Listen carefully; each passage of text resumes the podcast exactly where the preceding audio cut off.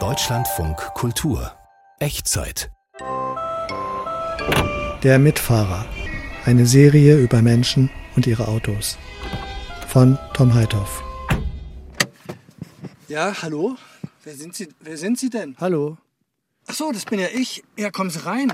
Kommen Sie rein, kein Problem. Wohin er fährt, das wissen wir nicht. Wir können es nur raten. Vielleicht fährt er zum Supermarkt und kauft einen Gartenstuhl. Das ist ein Toyota Corolla Verso.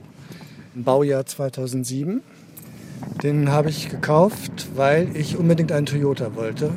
Und ich wollte unbedingt einen Toyota, weil Toyota die zuverlässigsten Autos baut, nach dem, was ich so gelesen habe in Testberichten und Erfahrungsberichten.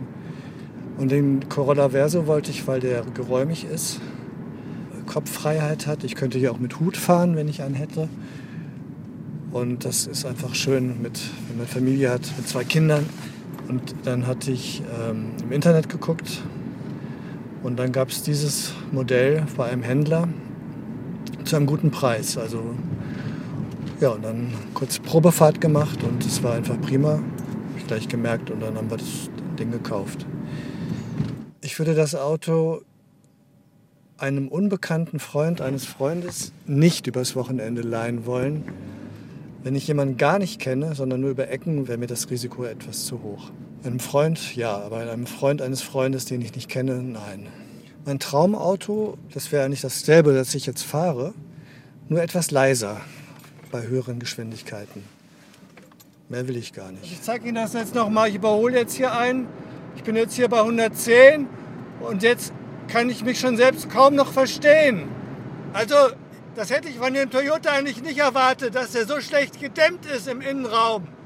Denn der Motor an sich ist ziemlich leise, wenn man das Ohr ranhält. So in der Stadt und so. Aber auf der Autobahn, da wird es schon richtig laut und da kann man sich überhaupt nicht mehr unterhalten. Es sei denn, man schreit sich so an, aber das Schreien nützt ja auch nichts, denn dann hört man den anderen ja noch weniger. Ja, aber ansonsten ist das wirklich ein ganz tolles Auto. Es rollt und rollt und rollt und hat auch irgendwie ganz magische Selbstheilungskräfte. Wir waren einmal im, in den Bergen sehr hoch. Da war das Auto schon sehr angestrengt und plötzlich macht es so komische Geräusche, so Schleifgeräusche zwischen Rad, Bremse und Motor, würde ich mal sagen.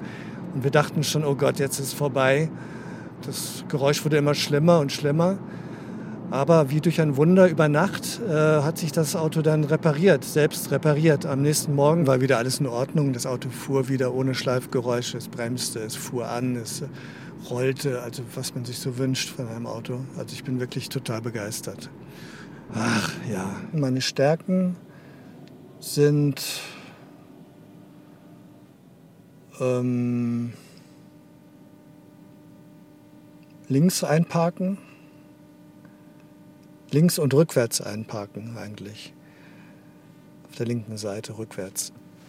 Meine Schwächen sind auf der rechten Seite vorwärts einparken und rückwärts auch. Also rechts einparken ist eigentlich immer schwierig bei mir. Ich weiß nicht warum.